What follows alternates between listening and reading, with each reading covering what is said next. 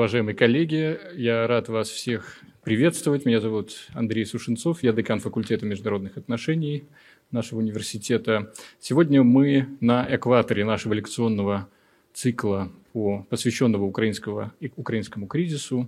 И мы сегодня проводим эту встречу в формате экспертной дискуссии – а, спикерами этой сессии являются ведущие российские американисты, специалисты по евроатлантическим вопросам.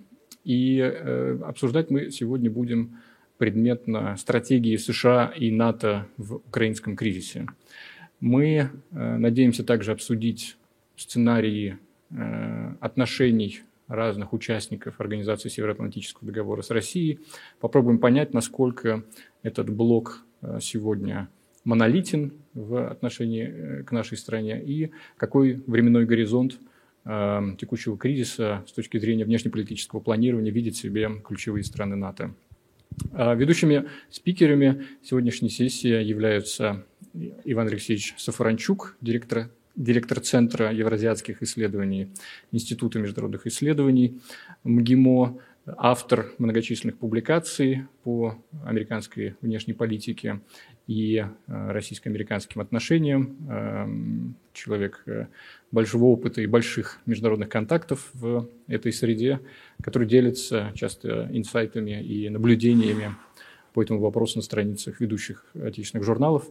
Э, всем рекомендую его недавнее интервью для журнала «Эксперт» накануне кризиса. Нет, это было на первой неделе после кризиса, да, где на 8 марта, да, в подарок э, э, сильному полу, значит, э, где он поделился, в том числе и хронологическими горизонтами нашего, нашего э, текущего кризиса. И Максим Александрович Сучков, директор Института международных исследований, э, человек с широкой международной репутацией, исследователь э, американской внешней политики, который на этом посту директора э, инициировал серию очень важных э, обсуждений мозговых штурмов, носящих прикладной характер, и институт сейчас очень активно, деятельно участвует в мозговом штурме идей по поводу новой международной среды, в которой наша страна оказалась после 24 февраля. Я буду сегодня выступать модератором дискуссии, но также буду делиться собственными наблюдениями по поводу происходящего. А, вообще в режим вот этого экспертного диалога, экспертной дискуссии, он для самих участников является чаще всего наиболее комфортным, поскольку именно в этом режиме мы чаще всего и работаем, когда просто встречаемся за чашкой кофе. Но надеемся, что продуктом сегодняшней встречи будут также и хорошие наблюдения, э, хорошие инсайты, которые будут полезны участникам сегодняшней встречи и нашим зрителям в дальнейшем. Я э, хотел бы задать первый вопрос обоим участникам дискуссии, э, который носит следующий характер. В любой ситуации важно установить на первом шаге состав действующих лиц – и в российской прессе, и в российском аналитическом сообществе сейчас Соединенные Штаты и НАТО воспринимаются часто как один действующий субъект, как субъект неразделенный, как субъект с некой единым видением, единой точкой зрения, э, субъект монолитный, субъект, э, внутри которого редко случаются разногласия. И э, вот этот шаг номер один любой аналитической процедуры, любой аналитической операции, установление классификацию субъекта, э, установление дистанции между разными частями субъекта, который затем в динамике по, по прошествии определенного времени мы заново устанавливаем, заново анализируем. Если субъект един в начале ситуации, он может быть не столь един в середине ситуации, и его единство может совсем пошатнуться в конце. Поэтому мой первый вопрос э, обоим спикерам, я, наверное, начну с э, Ивана Алексеевича насколько един сейчас этот субъект и, собственно, из каких, если он не так един, из каких частей он состоит. Или даже если он един, то все равно из каких частей он состоит и почему нам важно это знать. И важно ли нам это знать. И, может быть, э, наблюдатели из прессы, э, наоборот, правы в том, что сейчас так широкими мазками, буквально малярным валиком так э, рисуют все в монотонном э, Э, монохромном стиле, и эти нюансы нам не нужны. Пожалуйста, микрофон.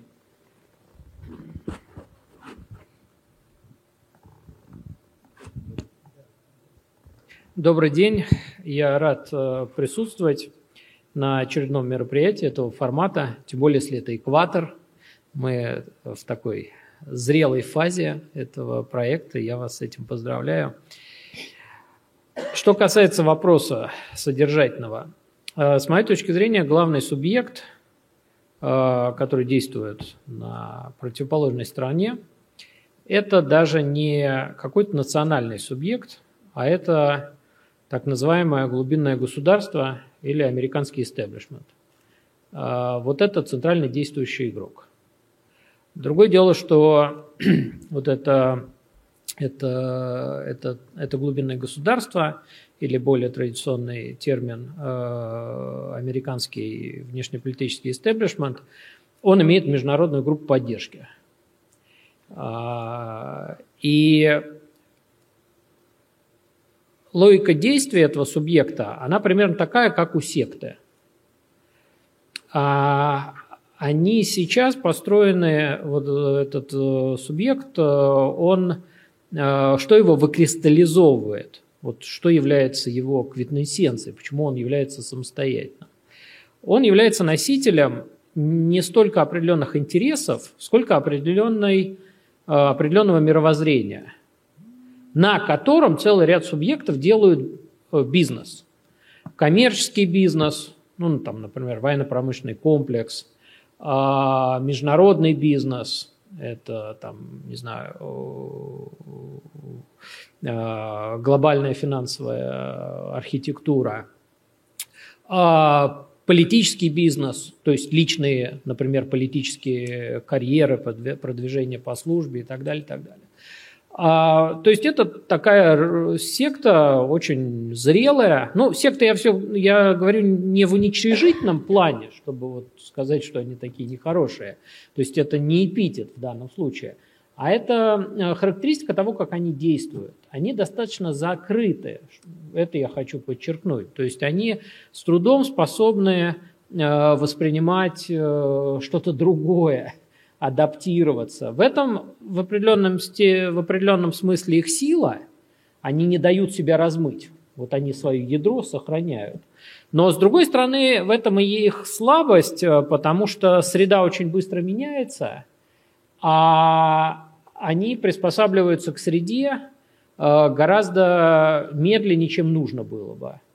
И поэтому единая главная их реакция устоять э, перед выбор, вызовами среды – это еще большая консолидация, что делает их сильнее в короткую, но затрудняет их выживание э, в долгую. Я бы так сказал, что это не способно, вот как мы знаем по каким-то другим такому common wisdom, то есть отсутствие гибкости ведет зачастую к повышению хрупкости. А, э, вот Примерно так. Это, э, этот субъект э, имеет и свои, как я уже сказал, слабые черты, но имеет, э, имеет сильные черты.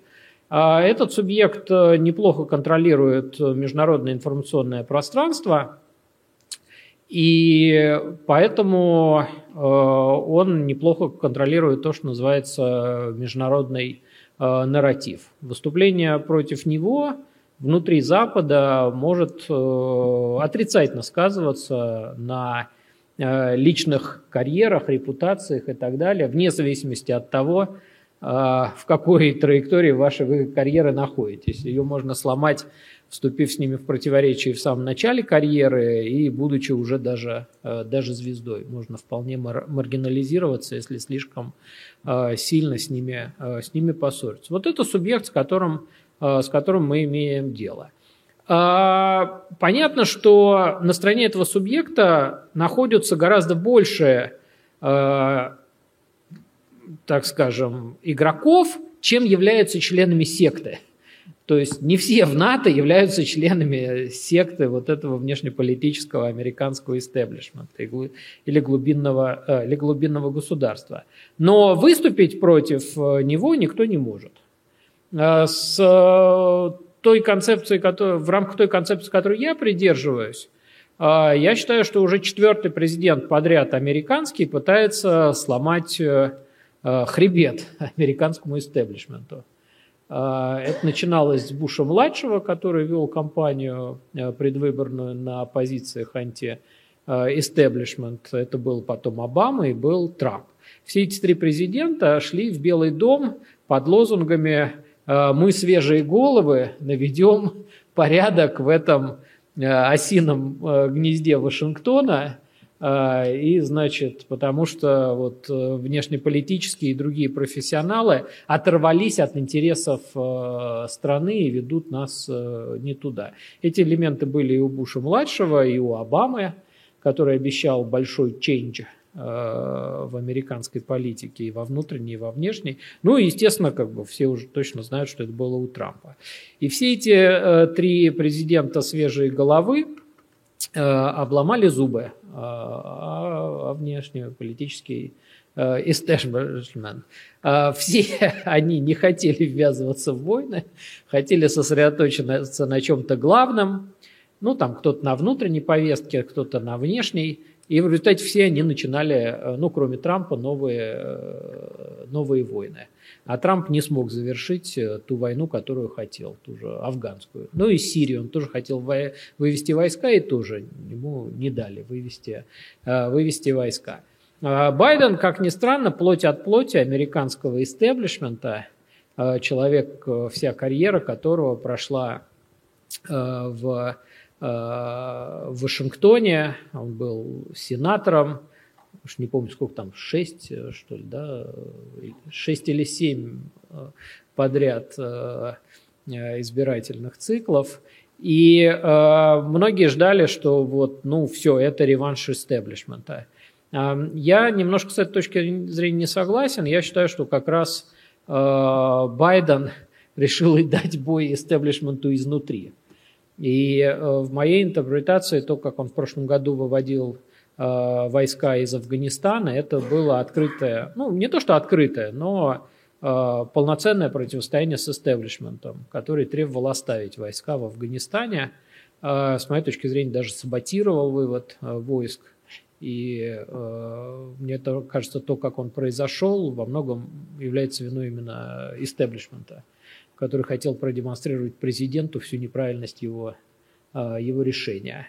Но, по всей, но э, вот дальше, после Афганистана, Байден не решился идти в э, этом своем курсе на закрытие тупиковых вариантов американской внешней политики. По всей видимости, ну, я так сейчас считаю, из тех данных, которые есть, он не решился продолжать этот курс просто потому, что выход из Афганистана прошел настолько болезненно, что, в общем, его убедили в том, что кредибилити Э, это капитал самостоятельный, и нельзя его э, подрывать.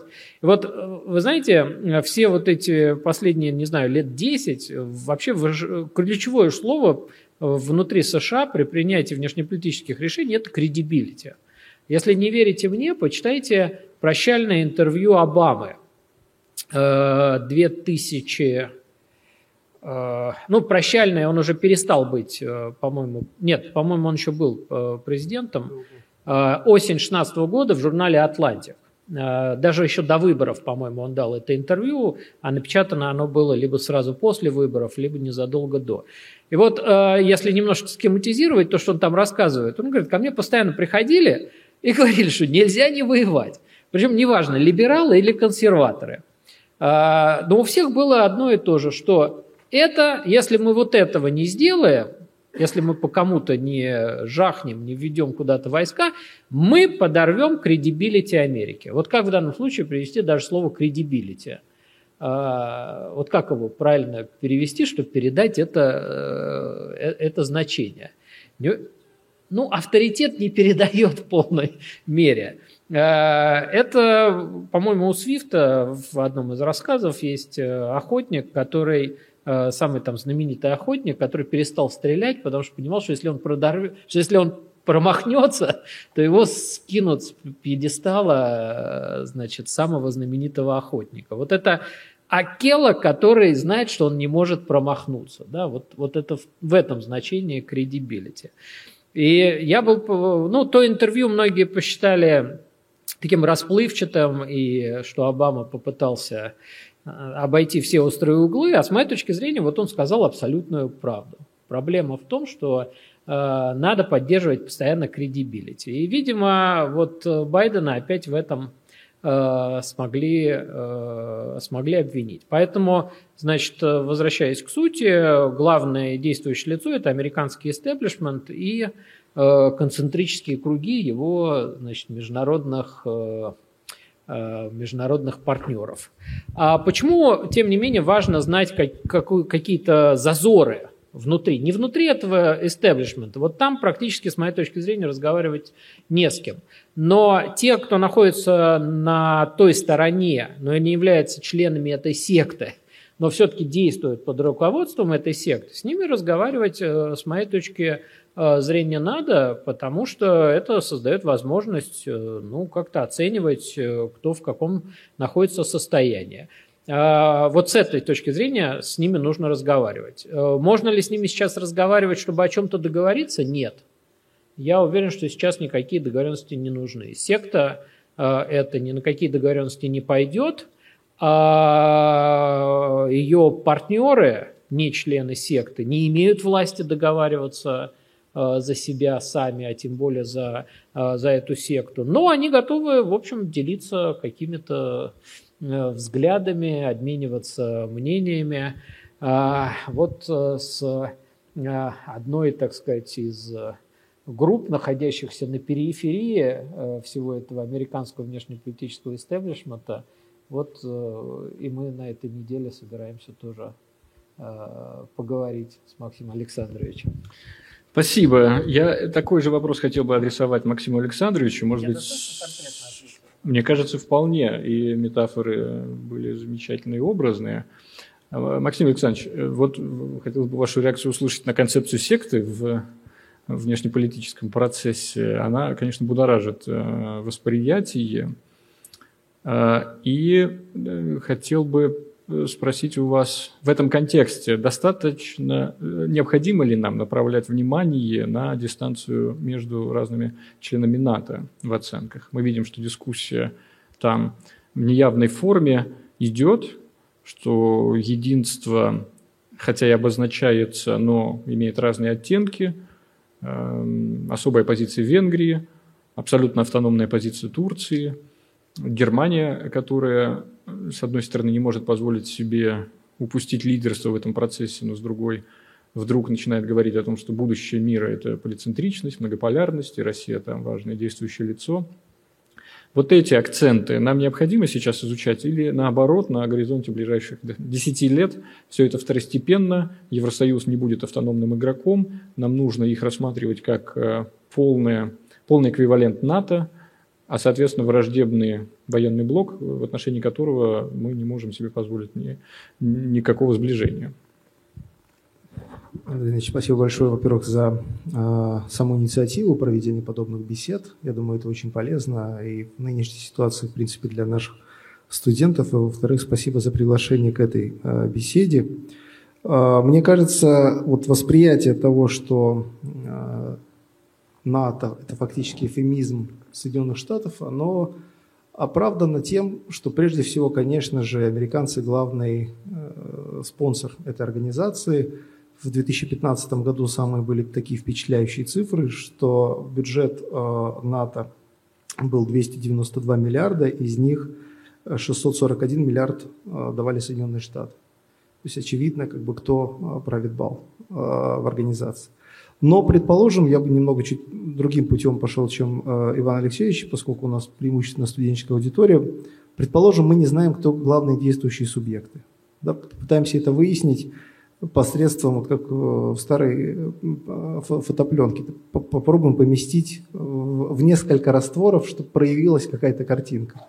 И вот, собственно, на, в конце 80-х, в начале 90-х годов, когда, а, собственно, произошло падение Берлинской стены и распад Советского Союза, дискуссии между а, членами НАТО были довольно интересными. И было, в принципе, три основных образа НАТО, которые формируются к этому моменту. Образ первый, который э, продвигала Москва, что НАТО, собственно, должно почить, как и УВД, поскольку раз мы формируем некую новую паневропейскую систему безопасности, то, в принципе, эта система должна формироваться на основе Совета по сотрудничества безопасности в Европе, СБСЕ, ОБСЕ, и иначе как бы непонятно, зачем мы договаривались, зачем, собственно, Горбачев договаривался, зачем мы проводили все наши внутренние реформы.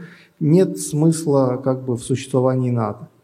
Внутри э, НАТО э, то, что потом Дональд Рамсфилд э, во время иракской кампании назовет старой Европой, Франция преимущественно говорила о том, что НАТО все-таки нужно, но доминирующими должны быть институты Европейский Союз, европейские, паневропейские институты безопасности с чуть меньшим участием Соединенных Штатов. И третий образ НАТО, который продвигали британцы и американцы, это то, что, собственно, НАТО необходимо в новых условиях, но нужна некая его перезагрузка.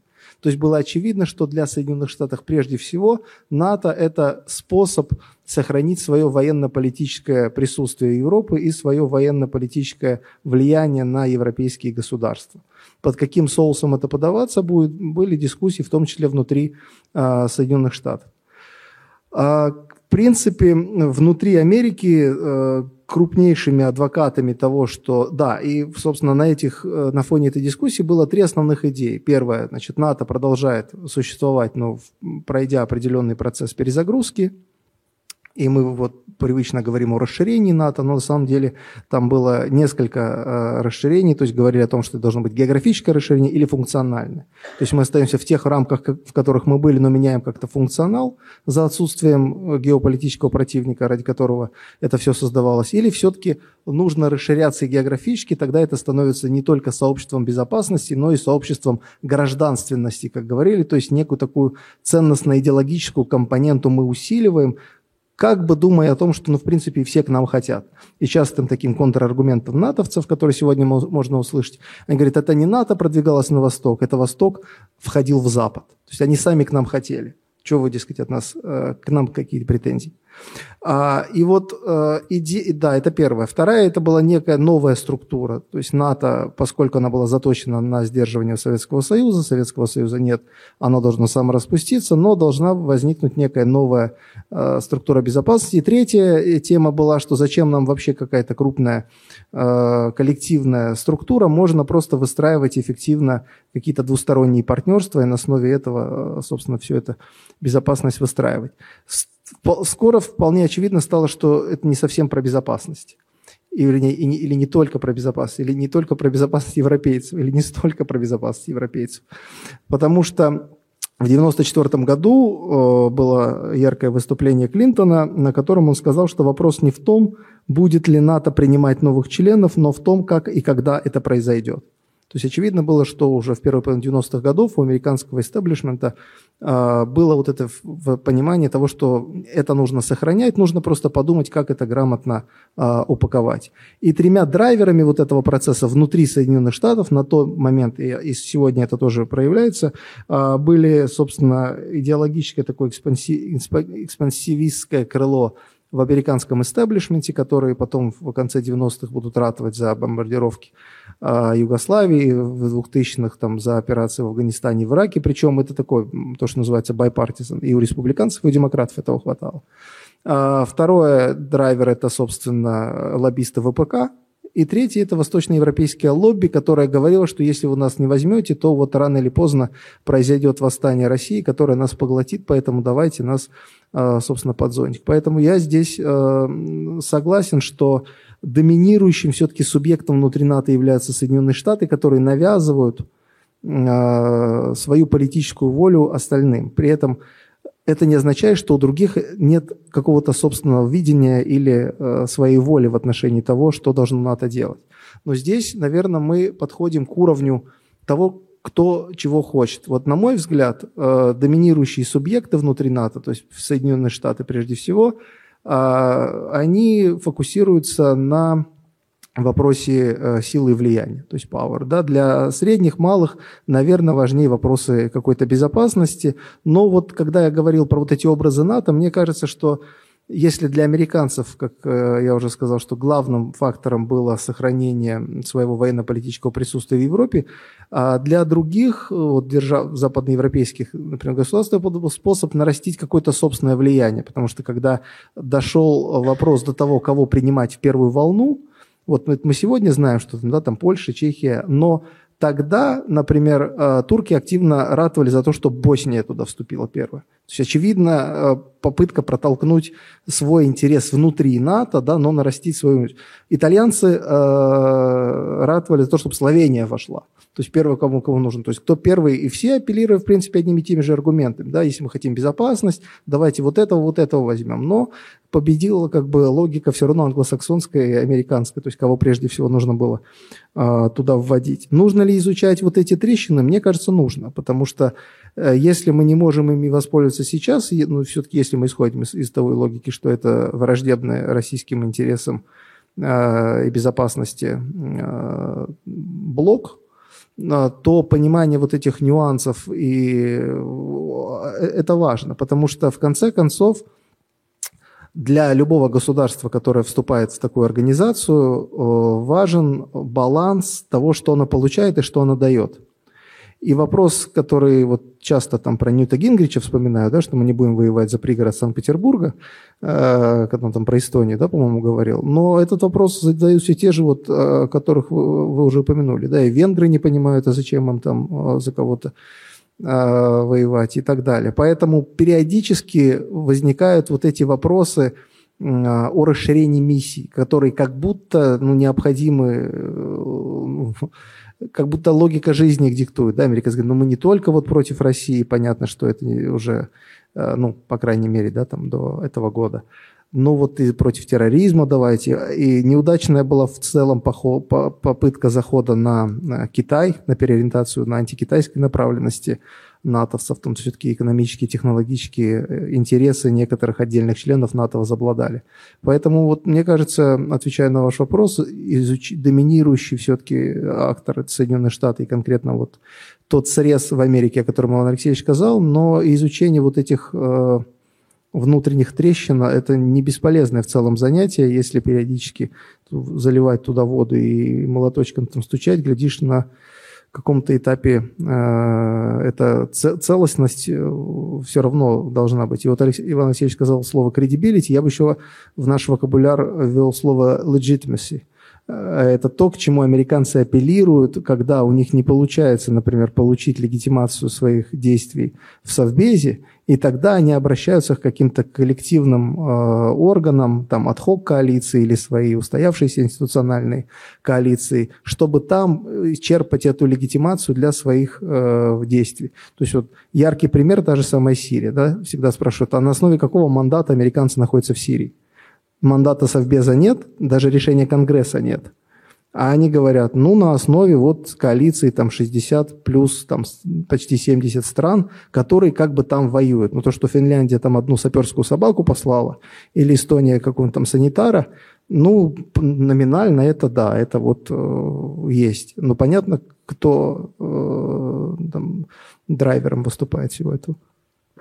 Спасибо большое за это пояснение. Я, может быть, вопрос снова бы вам адресовал э, в отношении целей этих субъектов, которых мы вывели сейчас. Эм, в практике прикладного анализа аналитики выделяют цели разного уровня, цели жизненные, за которые страна готова воевать, цели важности, э, значит, цели основные по важности и цели второстепенные по важности.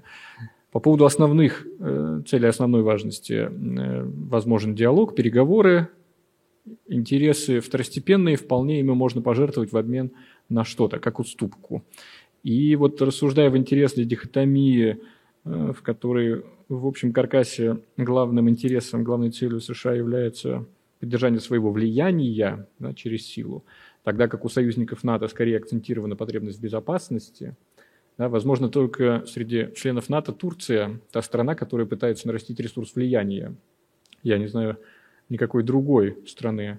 В НАТО, может быть, Британия сейчас ищет способ да, наращивания своего влияния. Концепция «Глобальная Британия», э, ее активизм, избыточный активизм по, в рамках украинского кризиса, постоянная игра э, в метафору Крымской войны, тонкой красной линии, что вот, значит, мы сейчас воспроизводим подвиг наших далеких предков и, и так далее, и так далее.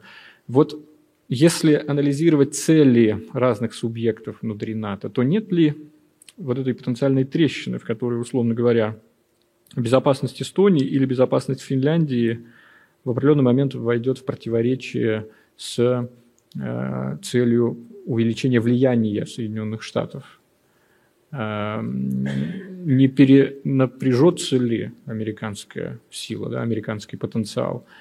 Потому что, по сути, вот используя метафору Ивана Алексеевича или Свифта про стрелка, однажды промахнувшийся стрелок начинает э, всеми рассматриваться как хромоногие или как э, близорукие. Э, вот есть ли здесь потенциальная дистанция в целях, которые обозначают разные субъекты?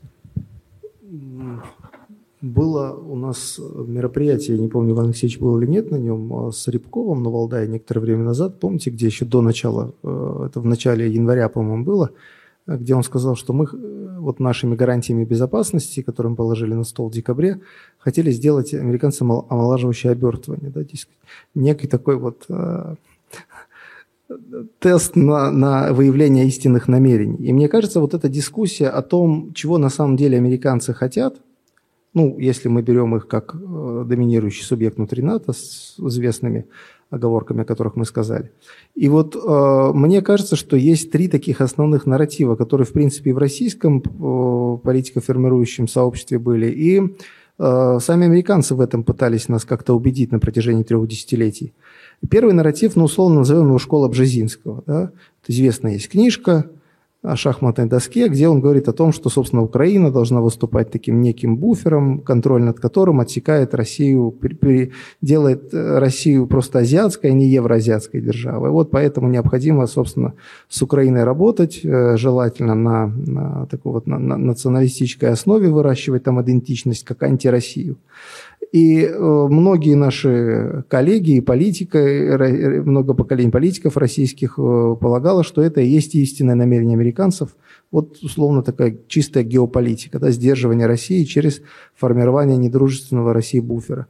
Вторая, второй нарратив, ну условно назовем его супердержава на автопилоте. То есть американцы э, часто в разговоре говорят, Украина нам не важна, в принципе, мы занимались в 90-е годы освоением новых рынков глобализации, а в европейских делах, собственно, действовали по инерции. А, и то, что произошло расширение НАТО, которое вам не нравилось, ну, это называется, мы так действуем просто потому, что можем себе это позволить. Just because we can. Да, вот. А вы там возникаете чего-то про великодержавность, говорите, но это не серьезно, не может государство с ВВП меньше калифорнийского рассуждать о великодержавности, поэтому уйдите в темный угол, а мы, собственно, будем продолжать то, что мы считаем нужным. И третий нарратив, ну, условно, Э, супердержава на аутсорсе. То есть нам некогда серьезно заниматься европейскими делами, пусть то, как нам выстраивать отношения на европейском направлении, э, рассказывают государства, у которых ну, более такой глубокий опыт исторические отношения с Россией, но этот опыт, конечно, негативный, там поляки, прибалты, э, вот они лучше знают, дескать, как вас сдерживать. И вот они будут диктовать остальным государствам, там, внутри НАТО, западноевропейцам, как быть. И, собственно, а, российские вот предложения по гарантиям безопасности в декабре, они, на мой взгляд, были определенной такой лакмусовой бумажкой а на, на то, что какая на самом деле э, стратегия и какой интерес доминирующий. Ведь если говорите вы, что вам это все не важно и не нужно, и что вам нужен, э, нужна, э, нужен Китай, прежде всего, а на европейском направлении вы хотите избавиться от большого количества обязательств, ну вот, пожалуйста, конкретные бумаги, давайте поговорим. Да, уходите, и вот, собственно, пятый, десятый. Понятно стало, что нет, не пойдут. Сегодня а, Соединенные Штаты выделили, э, ну, то пока заблокировали, но 40 миллиардов долларов, а до этого еще 10. А до этого на протяжении там, нескольких десяти еще, да, и вот, собственно, Рен Пол, который заблокировал в своем выступлении, сказал, что на протяжении, собственно, 30 лет мы Украине выделили около 60 миллиардов долларов. Э, военный российский бюджет в районе 66 миллиардов. Э, то есть ни одна, ни одна программа внутри Соединенных Штатов не финансируется на такую сумму. Э, как это коррелирует с тезисом о том, что Украина не важна? Только так, что это действительно не про Украину, а про поддержание собственного как бы места доминирующего в, в нынешней системе. И, собственно, американцы, если они готовы идти вот на такой вот шаг, на выделение таких средств, таким образом сигнализируют что, собственно, это та цена, цена, которую они хотят платить за сохранение своего места в, доминирующего в этой иерархии в ситуации, когда многим кажется, что они уже один раз промахнулись, в том числе в Афганистане, да, например, или, может быть, до этого в Сирии, э, или, может быть, до этого в Ираке. Много раз, в общем, промахнулись. Я считаю, что вывод, на мой взгляд, в интересах Соединенных Штатов из Афганистана в том виде, как его Байден осуществил.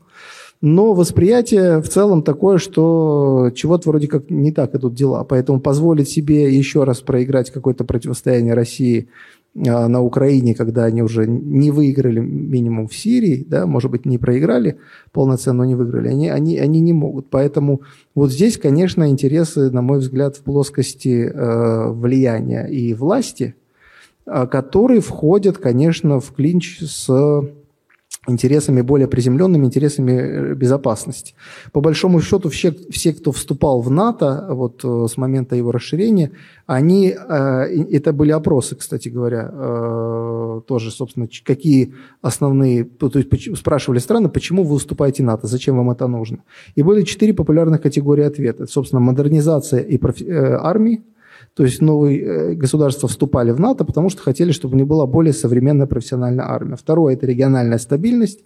Они полагали, что став членами НАТО, никто, собственно, не сможет на них напасть, и их окружение будет более э, стабильным. А третье – это, собственно, укрепление национальной обороноспособности, которое коррелирует с первым. И четвертое – это создание условий для безопасного экономического развития э, страны и притока иностранных инвестиций.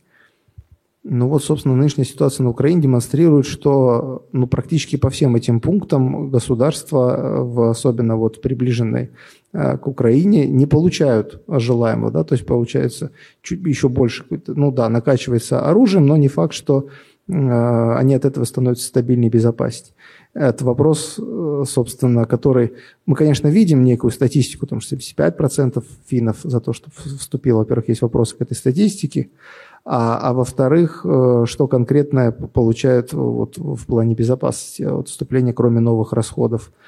Как один из наших коллег э, пошутил из э, Минобороны, он говорит, довольно, интересно. То есть вот мы имеем ситуацию, когда идет серьезный экономический спад, продовольственный кризис, и вот ты руководитель крупной европейской страны, это не про, не про Финляндию, не про Швецию, говорил он про Германию, а, у тебя ограниченный набор средств, на что ты их решаешь тратить? В четыре раза повышаешь э, деньги на армию.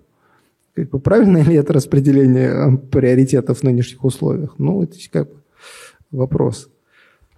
Спасибо, Иван Алексеевич. В отношении целей этих разных субъектов. Эм, понятно, что цели секты и цели периферии секты отличаются, и стратегии выживания для периферии секты, они, вероятно, будут подразумевать некоторые нюансы расхождения с генеральной линией.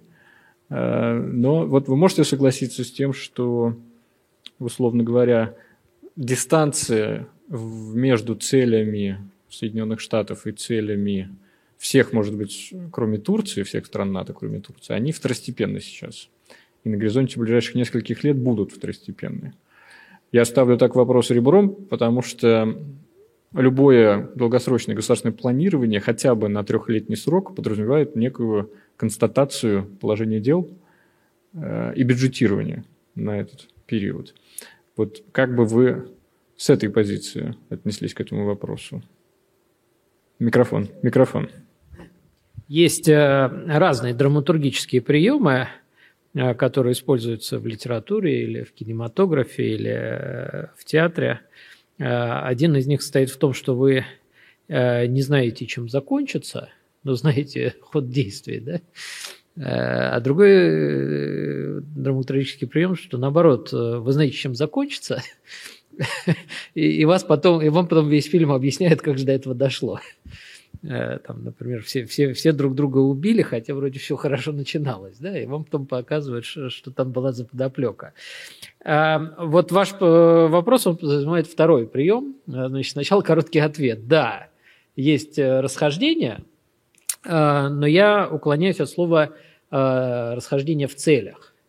И хочу сказать, что с моей точки зрения важнее расхождение в способности достигать своих целей. И вот именно поэтому Турция отличается от Франции, Германии или других э, э, э, игроков, находящихся на периферии этой секты. Теперь вот сказав этот финал, ответ, я чуть-чуть объясню логику, которая за, за этим стоит. Первое, с моей точки зрения, есть зазоры и внутри секты тоже. А, я считаю, что в Соединенных Штатах вообще, но и внутри вот этой секты внешнеполитического истеблишмента по отношению к России есть э, две доминирующие школы мысли. Э, первая – это скептики, второе – это алармисты. Э, скептики считают, что Россия находится на тупиковой траектории исторического развития, что Россия находится в упадке. И до недавнего времени позиция сторонников э, такой позиции, Россия скептиков, состояла в том, что ну, надо, э, как они говорили, to manage decline, to manage this decline. То есть, ну, как-то, так сказать, мягкий санитарный режим, чтобы, так сказать, Россия никого вокруг не заражала – Э, и так далее, и так далее. В общем, эта секта, э, вернее, эта фракция, она немножко изменила свою точку зрения в последние годы. Ну, вернее, существенно изменила. Они теперь считают, что санитарный кордон должен быть э, таким жестким, прям настоящий карантин, чтобы ничего ни в Россию не, не, не проникало, ни, ни из России не проникало, и поэтому вот для них вполне оправдано то, что сейчас происходит, фактически политика изоляции. Это уже не санкции, это настоящая попытка изоляции. А, и они считают, что, так сказать, э, российский упадок проходит по, э, по опасному варианту. Они думали, что он будет происходить по безопасному варианту. Они нас когда-нибудь с почестями э, или без почестей похоронят, и, значит, и все будет хорошо. История победит. А, но вот они считают, что все проходит э, по опасному варианту, поэтому надо э, приближать э, значит, этот упадок и так далее, и так далее, и так далее. А вторая фракция – это алармисты, которые считают ровно наоборот. Они говорят, какой упадок? Они реально усиливаются. Может быть, они и упадут когда-нибудь, но когда это будет неизвестно, пока они реально усиливаются во всех категориях, которые значимы для, э, для реальной политики. Поэтому вот не надо, значит, э, никакого управления упадком, надо подкашивать их, э, их усиление. И Э, и вот э, была еще третья э, фракция до последнего времени значимая, это условно фракция реалистов, которые говорили, неважно, они в упадке или они растут, но есть сферы, где с ними опасно в открытую бодаться. Поэтому там надо договариваться. И вот мы, профессионалы-реалисты, знаем, где искать разные, так сказать, взаимо, если не выгодные, то взаимоудовлетворительные размены. Э, вот в последние годы эта фракция реалистов, она полностью пришла в упадок. Э, бал правят э, скептики и алармисты, которые жутко друг с другом не согласны по поводу того, значит, растем мы, усиливаемся мы или наоборот слабнем, но они согласны с тем, что с этим нужно что-то срочно делать неважно, с нашим упадком или с нашим э, усилением. И вот они так э, очень сильно слились. А всех, кто хочет достигать каких-то, пусть временных, но взаимоудовлетворительных решений, они практически полностью дискредитированы и не могут ничего, э, ничего делать. А теперь, что касается вот тех, кто находится в периферии, на периферии этой секты – а, да, и, значит, и алармисты, и скептики, для них сейчас в приоритете не какая-то позитивная повестка у всей этой секты, вот американского внешнеполитического истеблишмента. Еще раз повторяю, у них главное сохранение кредибилити. Это чтобы не было ошибки, чтобы никто не мог воспользоваться вашей ошибкой. Они считают, что на их стороне неограниченные ресурсы. То есть в любой кризисной ситуации они могут поднимать ставки до бесконечности – задирание ставок – это, с их точки зрения, беспроигрышная стратегия. потому что на их стороне, как они считают, просто больше ресурсов. Это, я не знаю, вы, например, садитесь с кем-то играть э, в карты, и вы точно знаете, если вы, что вы выиграете, если у вашего соперника есть обязательство э, в, каждом, в каждую следующую игру удваивать ставку. Тогда, ну, если за вами неограниченный ресурс, рано или поздно хотя бы один раз вы выиграете и вернете себе и получите в два раза больше, чем вы до этого проиграли. Да? Чисто, чистая математика. Вот они считают примерно, примерно так же. А, их задача вот, э, удержание своих, э, своих позиций за счет задирания ставок. А, и это вступает очень сильно в противоречие с периферией секты, с европейской, прежде всего, частью периферии, потому что у них э, главный интерес был другой всегда. Это чтобы кто-то поддерживал порядок. Им нужен порядок. Ну, у европейцев это вообще сидит в мозгах. Э, вот сколько уже, три поколения э, элиты выросло на том, что мы сами э, были исторически не способны поддерживать порядок, вот наконец-то научились поддерживать порядок вместе с американцем, и не дай бог нам опять беспорядок. Это кровавое, возрождение кровавых споров, которые подорвут благополучие и все то, чем мы гордимся. Поэтому для них важнее порядок сами поддерживать порядок они не, не способны. Они не способны тратить на безопасность столько, сколько надо. А, они способны это делать только в альянсе с Соединенными Штатами. Поэтому им нужен порядок. И они были всегда готовы за порядок очень многим поступаться для того, чтобы быть вместе с тем, кто помогает этот порядок поддерживать.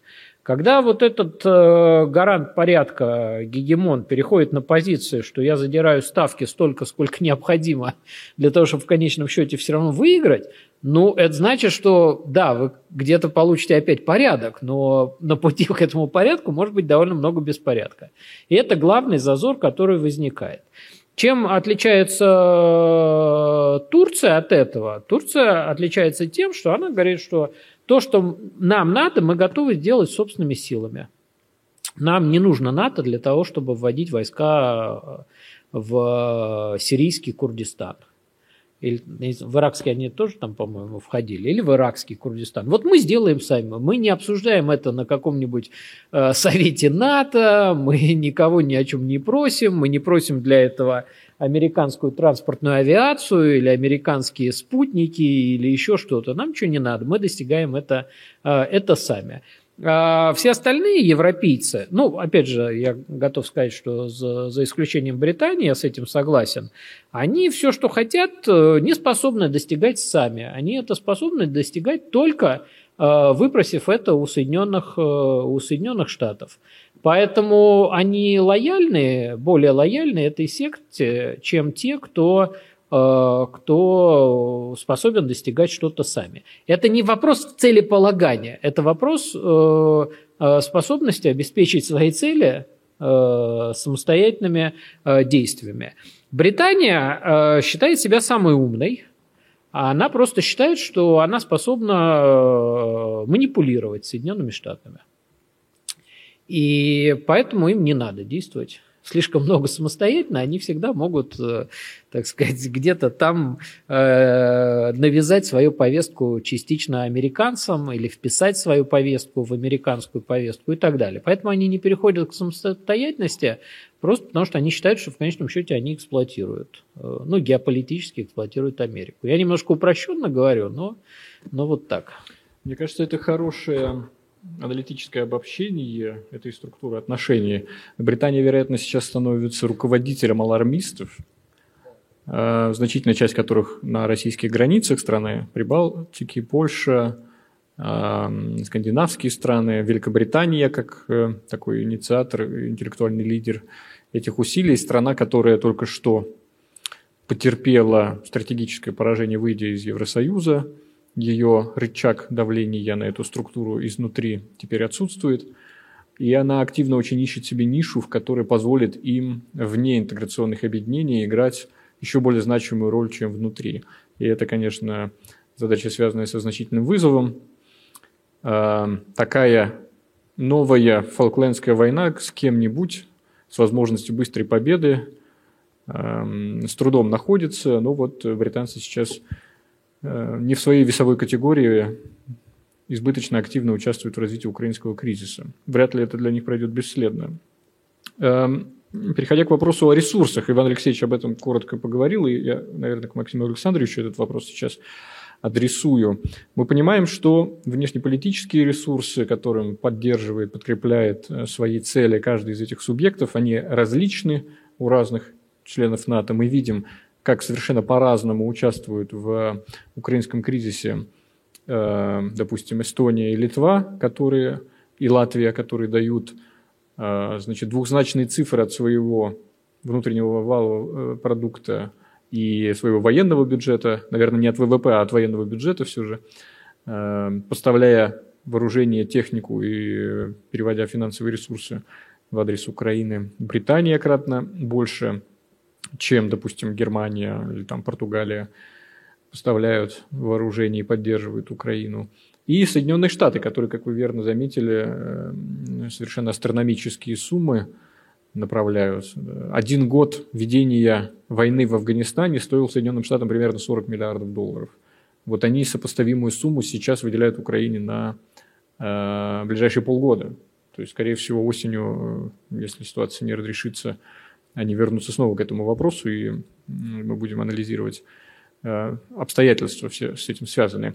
Правда, среди этих 40 миллиардов не все 40 идут на вооружение, там около 8, по-моему, идут на вооружение. Остальное на восполнение арсенала уже э, предоставленных вооружений, в том числе среди стран-союзников по НАТО. То есть это такой перезапуск своего э, военно-промышленного комплекса.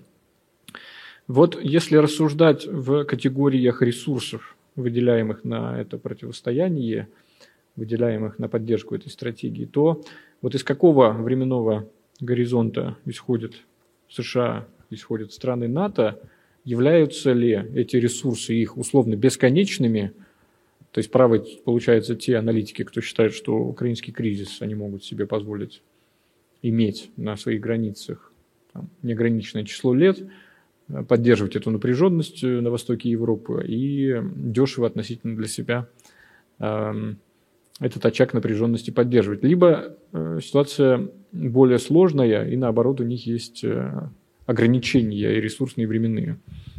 Ну, когда мы говорим о ресурсах, наверное, логично разделить их на э, материальные и нематериальные, как минимум, как самый такой простой способ. Вот что касается материальных ресурсов, очевидно, что Соединенные Штаты рассчитывают на доминирование доллара.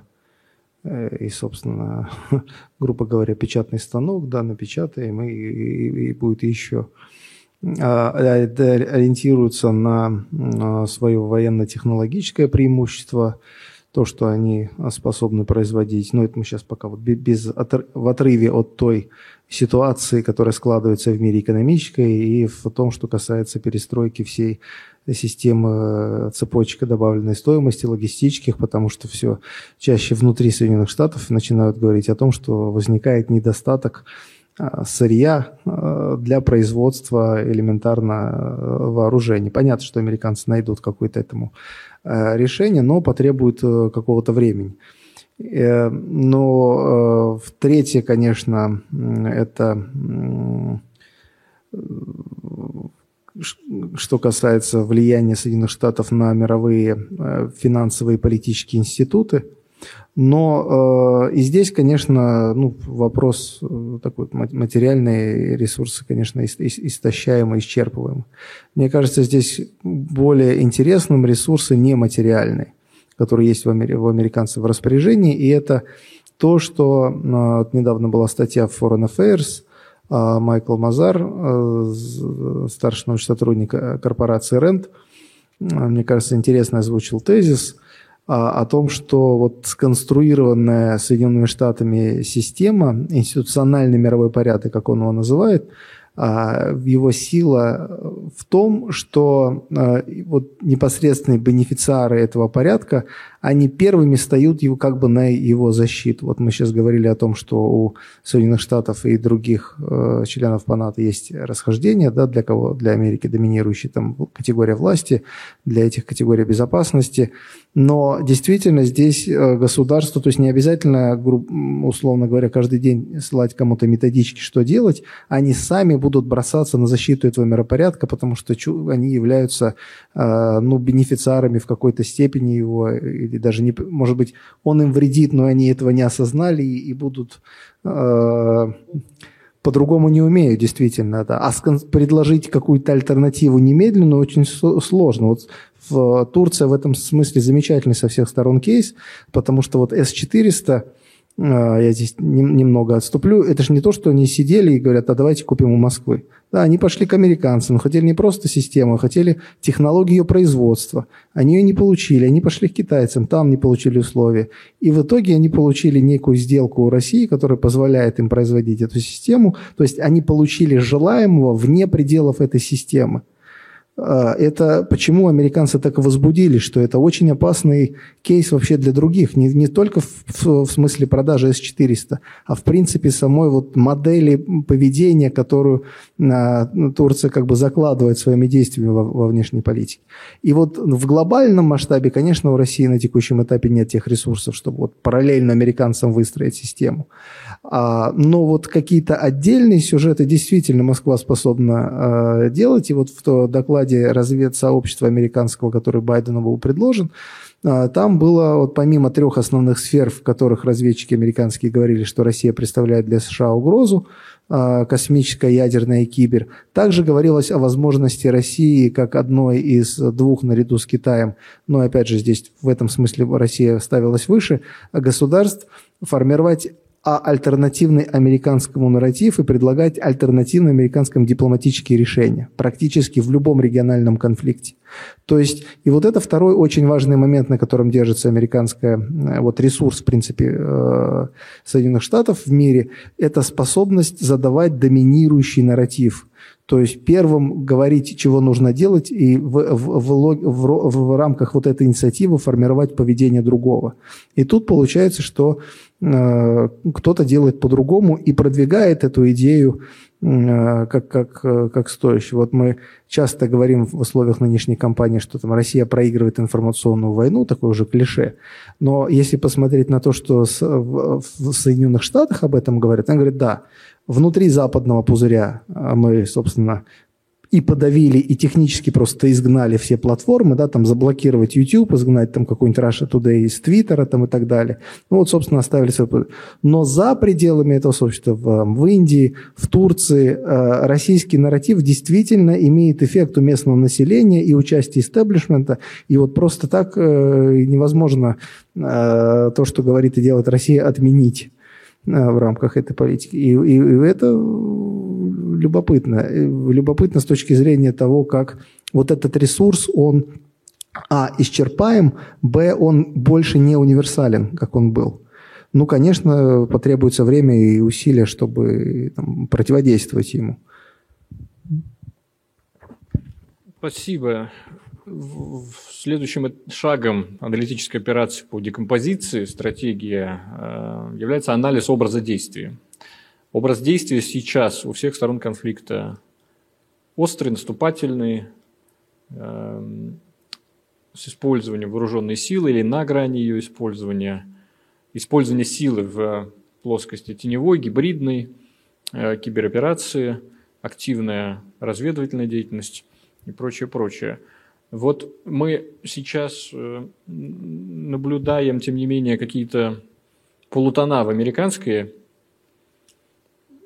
американском образе действия в отношении этого кризиса, эм, ограничение поставки разведывательных данных, как они сообщают, некоторые шаги по деэскалации, которые США нарочито э, в таком в сигнальном режиме совершают, допустим, там накладывают моратории на испытания противоспутникового оружия, откладывают испытания, э, готовые к постановке на вооружение э, новой межконтинентальной баллистической ракеты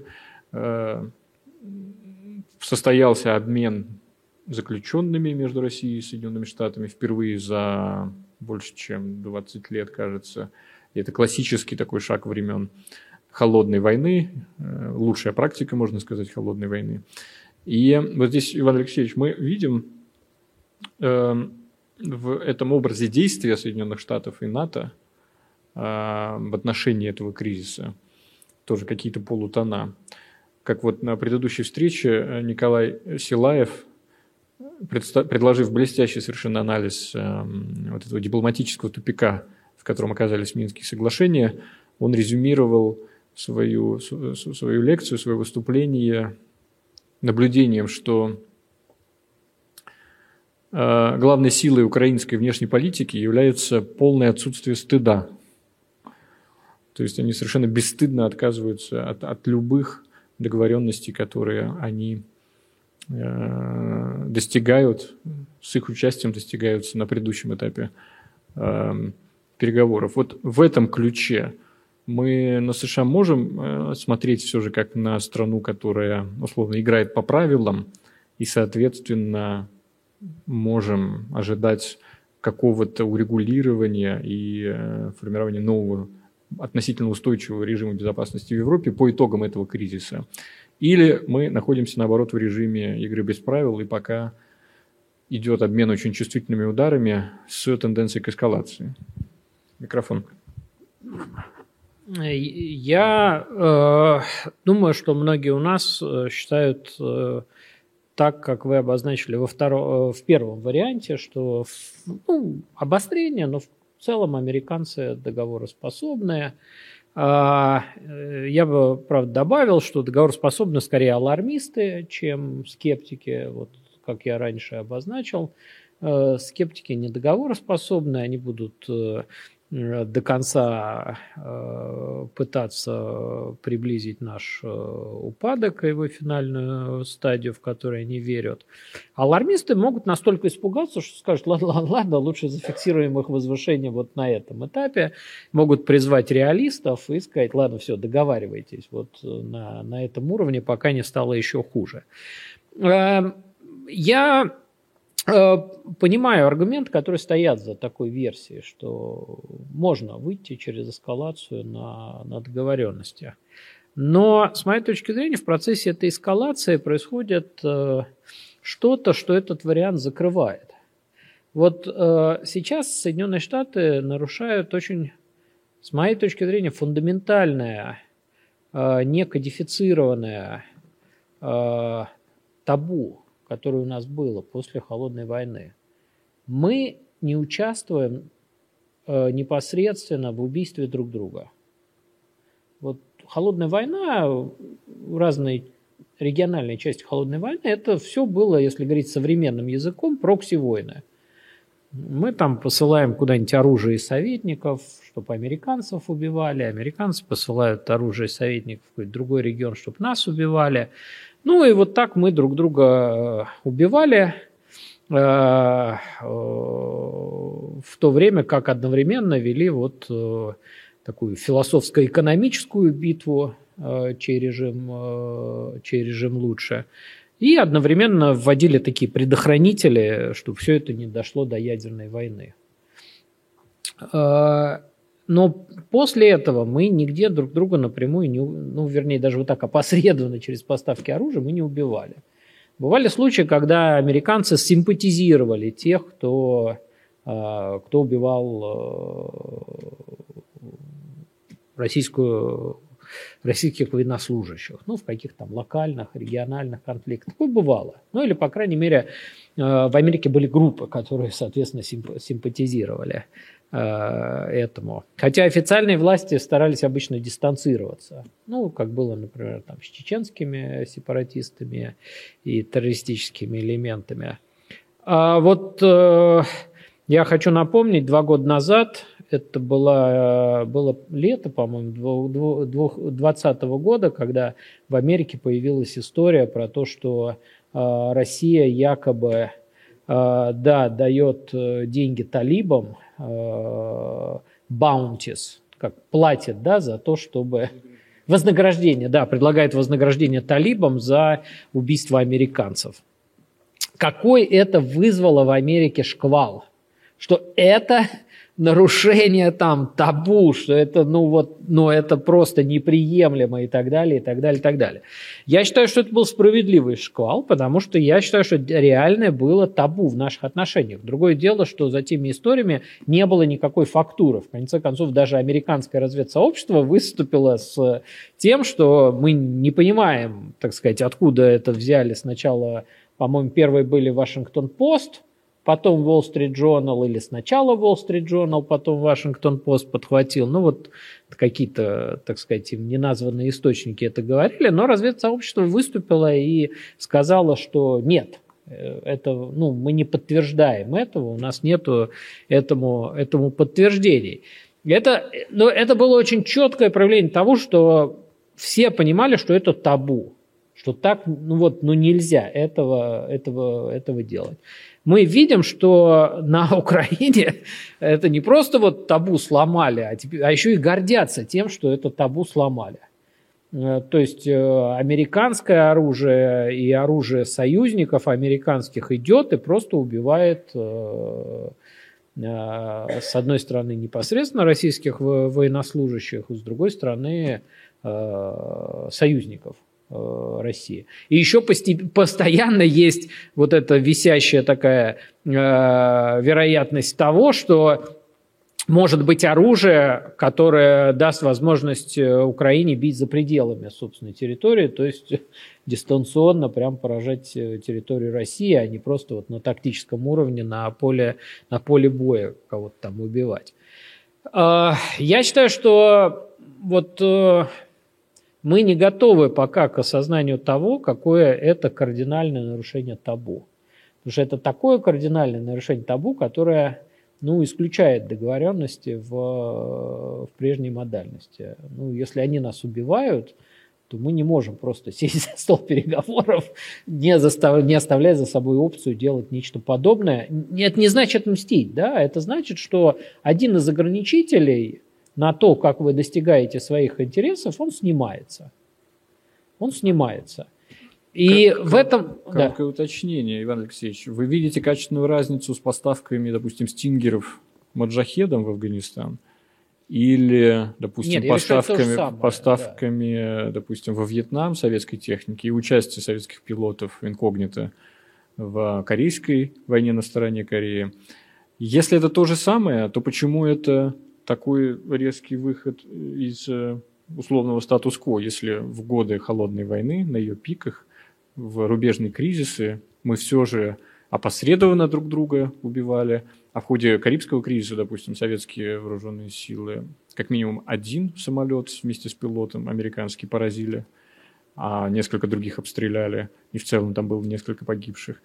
А в чем здесь качественная разница? Или, или вам видится что просто возвращение к той практике – это вот резкий выход из, из той нормы последних 30 лет? А, первое, да, это, вот, это выход из э, нормы последней, последних 30 лет, выход за этот табу последних 30 лет. Но, а, э, может быть, я недостаточно четко это выразил, а, я уверен в том, что американцы даже мысли не допускают, что они могут получить подобное, подобное в ответ.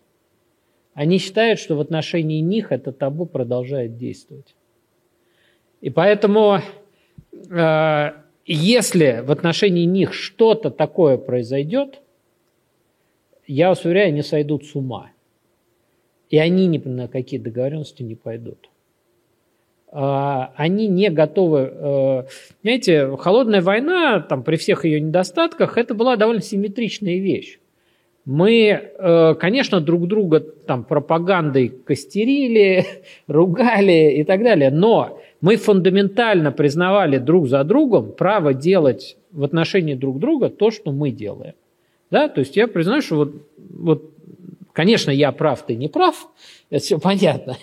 Но э, я не схожу с ума от того, что ты сделал в отношении меня, то же, что я сделал в отношении, э, в отношении тебя. В этом смысле мы, конечно, мы не признавали легитимность конечных целей друг друга. Да? В этом смысле у нас была непримиримая, э, непримиримая борьба. Но посредством ее ведения профессионалы в какой-то степени были друг по отношению к другу честны. То есть, если там, я не знаю, э,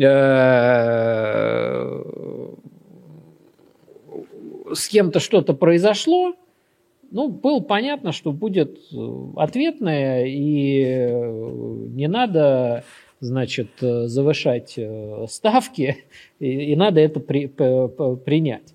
Вот с моей точки зрения, Соединенные Штаты э, не готовы к принятию вот этой симметричности. Они абсолютно уверены в том, что это вот улица с односторонним движением.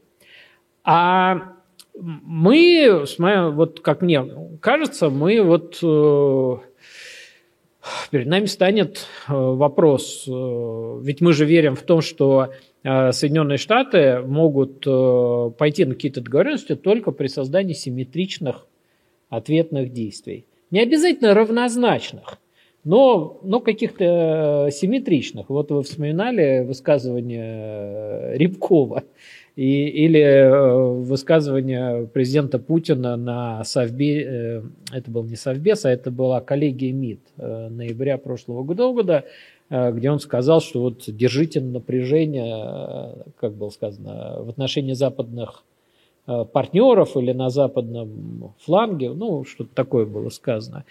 Э, мы понимаем, что для того, чтобы выходить с Западом на какие-то договоренности, нам нужна симметричность. То есть мы точно признаем за собой право делать все то же самое, что они делают в отношении, э, в отношении нас. Американцы точно этого сейчас не признают. Я в этом, вот я в этом уверен. Не знаю, может быть, вы скажете, что э, это, это не так. И я точно, э, и, я считаю, что они не признают, они, э, если мы попытаемся делать в отношении них где-то то, что они сейчас делают в отношении нас на Украине, они просто слетят с катушек. И и, и пойдут на неограниченную эскалацию и скажут, э, что, значит, мы, э, не знаю, там, rogue state, и с нами вообще никогда нельзя, нельзя договариваться и так далее. Вот почему я считаю, что договоренности не, э, не, невозможны. То есть, или вернее, они очень затруднены, потому что выход на эти договоренности возможен только за счет некой изначальной уступки – а, а вся наша сейчас э, такое фундаментальное понимание американской позиции стоит в том, что как раз таких уступок и нельзя делать. Можно выходить только на, на равных, на какие-то договоренности. Я ответил на ваш вопрос? Вы Может быть, э, немножко путано? Нет, я думаю, что вы не только ответили, но подводите нас к довольно тревожному интеллектуально некомфортному ощущению сентября 1962 года, когда до Октябрьского кризиса еще пара недель, и, в принципе, все важные приготовления для дислокации советских ракет на Кубе уже сделаны, но до конца не ясно, чем это все кончится. И я напомню, что этот период, наверное, один из наиболее острых в развитии холодной войны, прямо накануне формирования вот этого убеждения в том, что взаимное уничтожение будет гарантированным, и что у Советского Союза ровно то же подлетное время а, по ключевым американским городам, что и у США, имея в виду их а, дислокацию ракет. И в отсутствии прямого телефонного сообщения между Москвой и Вашингтоном в тот момент, в отсутствии точной информации о намерениях другой стороны. Вот все происходящее вокруг Кубы в тот момент, это была одна такая сплошная лаборатория внешней политики. Одна сплошная лаборатория нового мирового порядка, когда у капитана американского корабля не было ясности о том, какие указания есть у капитана советского корабля. И вот маневрируя друг вокруг друга, они это пытались установить. Там он стреляет сразу же или сначала предупредительным? Он э, низко пролетающие наши самолеты обстреливает или, значит, э, или фотографирует просто, да. Эм, и вот этот саспенс в течение нескольких недель, в том числе, оказал такое решающее воздействие на общественное мнение в Соединенных Штатах, и, на, и в Советском Союзе в конечном итоге. Э, дав понять всем, что такого рода хождение по краю, бринкменшип, Это невозможная, неустойчивая линия внешней политики в этой новой международной среде. Хотя с обеих сторон было много действующих лиц, готовых к самым решительным шагам, а третьим важным действующим лицом всей этой ситуации был еще лидер Кубы Фидель Кастро, который прямо говорил, э, да, Никите Сергеевичу, что, мол, если во имя торжества социализма на планете необходимо пожертвовать несколькими миллионами кубинцев, то мы готовы себя принести в жертву. Давай, дорогой Никита, товарищ Никита, э, значит, э, во все тяжкие. Вот. И э, вот этот формирующий опыт, который на самом деле потом несколько десятилетий был рубежным для нескольких поколений военных и дипломатов и дал нам и э, череду соглашений об ограничении наступательных вооружений, запрещении ядерных испытаний и в дальнейшем разоружении, дал разрядку и прочее, прочее. Вот этот формирующий кризис, как метафора, он э, как бы по инерции видится, что именно им закончится вот острая фаза противостояния с Соединенными Штатами. Ваше наблюдение о том, что сейчас в Вашингтоне были бы не готовы к такому развитию событий и сразу же перешли бы к резкой эскалации, кратной эскалации, оно может иметь под собой основание, но это в зависимости от э, темпа, с которой вот эта эскалация может начать э, происходить. Если она будет относительно растянутой по времени позволит американской публике к этому подготовиться – и тогда алармисты, наконец, займут центральное место в дискурсе и постепенно реалистам будут давать возможность высказываться. Потому что сейчас, в принципе, мы же видим в американской прессе, в том числе среди экспертов России, далеко не симпатизирующих, но рассудочных, вроде Ричарда Хааса, э, наблюдение о том, что вот то, что мы сейчас делаем, предоставляем разведывательные данные для поражения российских флагманских кораблей или гибели Э, или тех шагов, которые приводят к гибели российских высокопоставленных военных служащих, это наш, наше сползание к ядерной войне. И оно воспринимается всеми абсолютно отрицательно, эм, как высокорисковая и неоправданная национальными интересами США э, эскалация. И значит, это уже приводит к скандалам внутри американского истеблишмента. Поэтому вот мы э, приближаемся, видимо, к той точке в э, развитии международных отношений, в которой хочется с сокрушением эм, констатировать, что международные отношения как наука все еще не столь совершенны, как физика и химия. Мы в, не можем в лабораторных условиях на опыте предыдущих поколений установить некую взаимозависимость и затем ее применить к текущим событиям.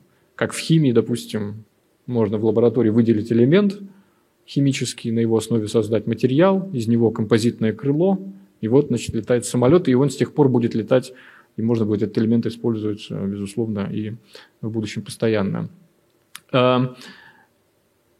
Конечно, вот я согласен абсолютно с вами с тем, что мы интеллектуально, эмоционально, морально не готовы к тому, что в этой плоскости ситуация будет развиваться. Но человеческая природа, видимо, такова, что перед тем, как станет лучше, станет еще хуже. Эм, говорю это с некоторой тревогой. Мой последний вопрос обоим спикерам о э, долгосрочном горизонте нашего, нашей нынешней ситуации, о долгосрочности текущего планирования стратегического в обеих, э, у обеих главных участников, у Соединенных Штатов и у стран НАТО. Эм, США находятся относительно далеко от эпицентра и, в принципе, вероятно, могли бы поддерживать вот эту напряженность продолжительное время, особенно лично не страдая. Европейцы, наоборот, находятся очень близко к этому театру, страдают лично и непосредственно. Для США украинский кризис – это рычаг в том числе по ослаблению Европейского Союза как автономной стратегической единицы. Европейские деньги в поиске э, тихой гавани перетекают на американский рынок. Эм, ограничения на российские энергетические ресурсы приводят к повышению инфляции на европейском континенте, сокращают электоральные перспективы режимов в европейских странах. В целом для Европы создают существенно большие сложности, чем у э, стран, э, чем у Соединенных Штатов. И не делает ли это вот временной горизонт терпимости к этому кризису у США и НАТО различным? Максим Александрович. Да, действительно. А, уровень терпимости может быть не одинаковым здесь. Я вот, отталкиваясь от того, о чем рассуждал Иван Алексеевич, хотел, и вот о чем вы тоже, Андрей Андреевич, сказали по поводу э, Карибского кризиса. Вот кажется мне сейчас как раз-таки есть понимание и у, обо, у обеих сторон, и у Москвы, и Вашингтоне, что вот доводить до э, грани ядерной войны недопустимо. Это не исключает, правда, что постепенно там, вот, теми действиями, которые, о которых вы э, сказали, Иван Алексеевич, э, туда скатываемся. Но вот в этом смысле американцы, которые, я полностью согласен, что нарушают очень важное табу, в котором, впрочем, вот в этой логике есть один нелинейный момент – а, потому что некоторое время считалось, что в принципе можно уничтожать живую силу противника, если только эта э, категория живой силы, э, их там нет, типа ЧВК. И, собственно, важный сюжет, о котором э, послевоенный, относительно недавно уже в Сирии, да, вот это предполагаемое убийство крупной группировки российских, собственно, представителей, как полагаю, ЧВК американскими ВКС, но опять же, и в, как бы, и то, как быстро этот сюжет пытаются заиграть, то есть его никто не хочет выпячивать.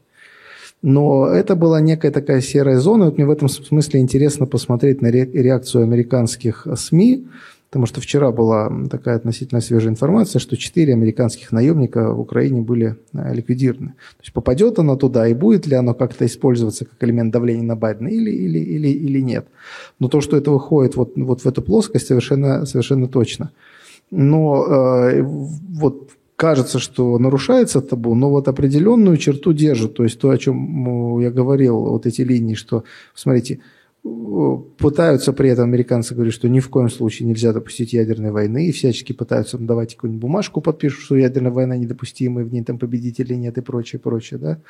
А, много говорят о том, что, смотрите, не происходит крупного войны в киберсфере. Ведь много говорилось о том, что теперь вот эра конвенциональных войн прошла, теперь будут там кибер, кибервойны. Этого... Да, совершенно точно. Но не происходит вот тех катастрофических сценариев, слава богу, пока еще, о которых говорили, где там выключается э, дренажная система или светофор в мегаполисе, и все стоит. То есть кибератаки есть, но нет полноценной крупной кибервойны, или, по крайней мере, она не выносится вот в, в плоскости, когда э, начинают они сильно говорить. И, э, собственно, много говорится о том, что вот в условиях, когда американцы передают действительно разведданные украинцам, ну, что делать? Спутники их сбивать, чтобы они не передавали? А, вот насколько американцы пытаются вот даже на те сливы, которые были в Нью-Йорк Таймс, быстро реагируют, что безумие, там, да, там Билл Бёрс, директор ЦРУ, высказывается, говорит, нужно, не нужно об этом говорить, это безобразие, это вот э, историю как-то за, за, заиграть. А, и есть, кажется, ориентир вот из всего вот этого на некую такую стратегию на истощение – то есть у нас много ресурсов, говорят они, да, давайте посмотрим, кто дольше протянет. Явно, что вы дольше не протянете, потому что мы можем поставлять, там за нами там пятое, десятое и так далее. Что здесь интересно, что и в, и в холодной, и в э, Карибском кризисе, и сейчас, в принципе, э, американские президенты действуют в трех логиках. Э, логике главнокомандующего, бюрократа и политика. Собственно, так действовал Кен, э, Кеннеди, так действует э, сейчас и Байден. Да, как главнокомандующий он должен показать, что он, собственно, дает жесткий отпор России, вот, собственно, как он помогает там, своим союзникам. Как бюрократ он показывает, как может это, этот процесс организовать, там, выпить денег в Конгрессе и обеспечить, собственно, это дело. А как политик он должен думать о переизбрании себя и своей партии. И с вот этим возникают серьезные вопросы. Потому что это серьезное, то, что происходит, это серьезное отклонение от той программы, с которой он приходил. Его электоральным лозунгом было 3К – коронавирус, климат и Китай. К этому, правда, добавлялись две буквы, которые вот в эту маркетинговую красивую оболочку не встраивались – экономика и иммиграция. Но это две темы, которые на самом деле заботят американцев. Да? Инфляция и иммиграция. И с тем, и с другим большие проблемы. По большому счету, э, и на этой теме пытаются республиканцы играть почему мы даем там, Украине такие деньги, в то время, когда у нас тут вся вот эта история. Попытки обыграть это, что это Путин's price hike, да, это все Путин виноват у нас из-за этого. Это не работает. И э, много вопросов даже внутри демократической партии, вот смотришь там э, некоторые группы, что он говорит, зачем, как вообще работает э, стратегическая коммуникация в администрации Байдена, зачем он едет в Айову? Э, да, понятно, что там на производство джавелинов, но все-таки это э, штат, э, где у людей немного э, другие потребности, чем рассказывать о, о том, что необходимо. И пытается продать эту историю о том, что нынешняя американская внешняя политика выгодна среднему классу американскому. Они, ну, нет в этом, э, не очевидно это, во-первых. Во-вторых, сложно это все убедить. Ну да, может быть не это, но вот как мы все прекрасно знаем американцев, гораздо важнее, чем ты будешь свои там три машины заправлять, да, и за что ты платить будешь э, ипотеку. Э, поэтому вот здесь я не знаю, насколько э, вот эта логика в том, что у нас много ресурсов, мы дольше выдержим, а, она бьется с логикой э, политических, э, с другой логикой, то, что американцы, в принципе, э, американские политики действуют в логике избирательных циклов, которые начинаются на следующий день после окончания одних выборов, начинаются уже другие. Ну вот э, пройдет там выборы, где там демократы, скорее всего, потеряют, по крайней мере, там одну палату, да придут республиканцы. Будут ли они мягче? Навряд ли. А, но внутренние какие-то перестройки наверняка должны, должны э, запускаться. И при этом, при том, что, как бы, ну, допустим, даже если у американцев сохранится некая общая канва внешнеполитическая вне зависимости от смены, а, следующее э, крупное событие – это президентские выборы 2024 года. А, мы еще не знаем, чего там Дональд Трамп подумал соберется он или избираться или не соберется. А про будущее европейских политики я согласен, здесь кто-то из наших коллег э, выдвигал тезис, что Макрон это, в принципе, последний политик, э, который переизбрался. Дальше все европейские из нынешней вот касты. А следующие, кто маячит на сцене западноевропейские, вряд ли будут, э, имеют шансы быть избранными в, в нынешних условиях. Поэтому здесь очень такая скользкая тема, насколько ресурс времени – работает а, на них. И, Иван Алексеевич, к вам тот же вопрос, может быть, со следующим акцентом. Каждая сторона этого кризиса, и мы, и Соединенные Штаты, и даже по ряду причин украинцы считают, что время на их стороне, что в целом ситуация развивается в соответствии с их планами, и мы своего оппонента втягиваем в тот процесс, который лучше соответствует нашей готовности к этому кризису.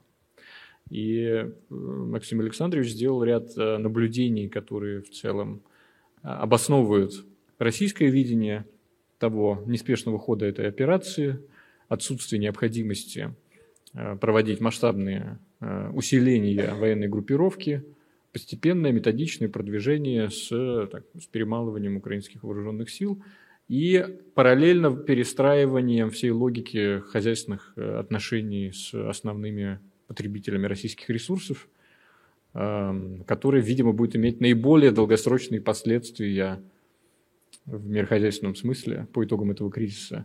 Через несколько лет, э, в общем, мало будет э, внимания тому, как выглядят границы Украины, но все будут твердо знать и хорошо отталкиваться от, от того, какую долю доллар занимает в их корзине, в, в какой конкретно валюте они покупают необходимые для них ресурсы, эм, кто конкретно воспринимается как победитель этого кризиса. Как вот вы бы могли отнестись к такой постановке?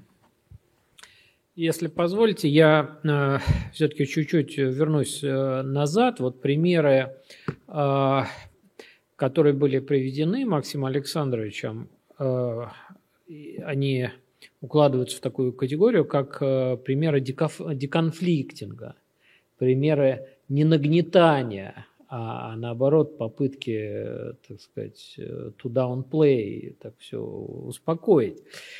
А есть два, большая разница в том, как это делается – а одно дело, когда вы не идете на следующий этап эскалации ради того, чтобы выйти на фиксацию баланса сил. именно это, как правило, мы понимаем под, э, под значит, вот, умеренностью и так далее. Это способность выйти на баланс сил, не предпринимая какие-то большие ответные, ответные действия.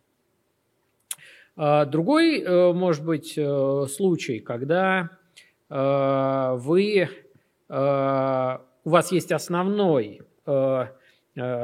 основное направление соревнования, а такое побочный, побочное соревнование может иметь катастрофические последствия. И вы не идете на него, потому что вы хотите честно выиграть в такой, в основной борьбе. Но это вот как у нас было противостояние советской и американской систем, и мы не хотели его разрешить ядерной войной. Но объективно не хотели, потому что каждый верил, что выиграет на, на этом основном, а, основном фронте. Но, может быть, вот американцы сейчас делают и не то, и не другое – и не то, и не другое. Они, вот то, что они сейчас выдают как деконфликтинг и умеренность, это попытка э, зафиксировать для себя такое поле, когда мы делаем все, что хотим, а нам за это ничего не будет. И вот э, то, что говорилось про призывы в Америке по поводу того, чтобы не хвастаться тем, как сильно американцы помогают э, украинцам, это же там не было же элементов, что давайте ограничим помощь. Там был элемент не хвастайтесь этим, да, вот помогаем, и нечего это э, выпячивать. Значит, давайте найдем источник утечек и, и так далее. То есть это э, э, попытка разорвать причинно-следственную связь. То есть э, убрать э, претекст, поводы для то, что называется ответок. Э, вот что это такое. Это очень специфический деконфликтинг. Это деконфликтинг такого рода, который, с моей точки зрения, подтверждает именно то, о чем я говорил раньше – они не признают, в принципе не признают за нами право на такие же действия, которые они совершают сами. Это означает фундаментальное отсутствие базы для договоренностей. Потому что вот они фундаментально не признают равноправие. Э, ладно бы, если бы, ну, понятно, что они бы обязательно будут там все равно пропагандистски критиковать нас, э, за что бы мы не, не сделали. Но профессионалы, я говорил уже в ходе холодной войны, понятно, там пропаганда критикует, но профессионалы признают, что там, почему вот этому какому-нибудь э, агенту снесли голову? Ну, потому что мы сами снесли голову две недели назад. Все, дальше голову сносить друг другу не будем, и все будут живы, потом будем всех менять. Ну, или что-то такое. Или там, мы вашего советника там поймали, а вы нашего советника в другом конфликте поймали. А, поэтому вот они такой деконфликтинг ведут, который не создает вот той самой базы для выхода на э, фиксацию баланса сил или реальную деэскалацию для, для, для договоренности. Они ищут для себя очень удобную... Они считают, что они нашли очень удобную нишу и хотят ее поддерживать, в которой у них руки развязаны, а у нас, мол, нет поводов э, переходить к эскалации. Э, потому что реально они делают все, что хотят, а официально говорят, что нет, мы ничего не делаем, пойди докажи, и вообще это НАТО в целом, а, а не мы конкретно, и так далее, и так далее. То есть это попытка ухода от ответственности. Вот вы приводили действительно справедливый пример, что у нас э, вот то табу, о котором я говорил, не убивать друг друга, оно не распространялось на частной военной компании и, и, на, и на наемников, по-простому по говоря. То есть там было, что мы не несем за них ответственности. Да? Э, вот они пытаются уже, уведя это с уровня ЧВК, э, на уровень фактически непосредственного участия, ну, непосредственно, наоборот, опосредованного, но достаточно интенсивного участия в конфликте, сохранить это на том уровне ответственности, как будто это, так сказать, не они делают как государство, а там, например, не знаю, э, просто какой-нибудь частный фонд, да, или ЧВК, или, или что-то такое. Вот, вот что они пытаются сделать. Они пытаются сохранить разрыв между реальными действиями и ответственностью за них. А мы не можем позволить это, э, это делать. Э, по, по, очевидным, по очевидным причинам. Теперь, что касается временных горизонтов, что касается геополитической борьбы, то понятно, что интенсивная фаза, она измеряется месяцами, интенсивная фаза геополитического конфликта. А итоги активной фазы геополитического конфликта а, зададут э, временные рамки для а, такой вот э, неинтенсивной фазы конфликта. Понятно, что после интенсивной фазы будет еще какая-то вот не, неинтенсивная фаза. Вот посмотрим, какие для нее будут рамки. Это будет ясно по итогам интенсивной, базы, э, интенсивной фазы. Но с моей точки зрения важно вот что, что э, помимо геополитического измерения конфликта появилось геоэкономическое измерение конфликта. Э, э, Соединенные Штаты и их союзники пытались Э, завершить в свою пользу геополитическую фазу конфликта э, за счет э, массированного санкционного давления. Но вместо того, чтобы завершить этим геополитическую фазу конфликта, они открыли новую фазу конфликта, причем уже не регионального, а глобального. Это геополитическая, геополитическая геоэкономическая, прошу прощения, геоэкономическая фаза. И тут это становится очень долгосрочной борьбой. Э, насколько интенсивной, посмотрим. Э, почему это становится долгосрочной борьбой? Потому что оказалось, что э, они не смогли убедить половину мировой экономики в том, чтобы ввести санкции. И это, конечно, крах американской, американской дипломатии. Я обращаю внимание всех на то, сколько стран проголосовали против нас э, на Генассамблее э, ООН с резолю... по, на, на, по украинской резолюции. Фактически можно считать, что это голосование по конфликту э, Россия-Украина. Ну, по сути, это вот голосование. И, и там голосование очень для нас ну, такое неприятное. А вот вопрос введения санкций – введение санкций, о, вернее вопрос, да, введение санкций, это уже нельзя считать российско-украинским конфликтом. Это вопрос э, глобальный, геоэкономический, это вопрос уже вот э, конфликта Россия-Запад. И если по этому смотреть конфликту, а здесь резолюции нет, есть введение или не введение санкций. Здесь половина мира не ввела. Ну, вернее, если смотреть по количеству стран, то намного больше, чем половина. По населению тоже намного больше, чем половина не ввела санкции. А если смотреть по э, размеру мирового ВВП, то половина мирового ВВП против нас санкций не ввела. И поэтому совершенно очевидно, у нас есть два конфликта одновременно. Э, региональный геополитический, ну, с некими геоп... глобальными тоже последствиями. Это геополитический конфликт, и это, ну, они пытаются его представить как российско-украинский конфликт, но мы считаем, что на стороне Украины действует фактически Запад. Но помимо этого геополитического конфликта есть большой геоэкономический, э, геоэкономический конфликт. И вот это надолго.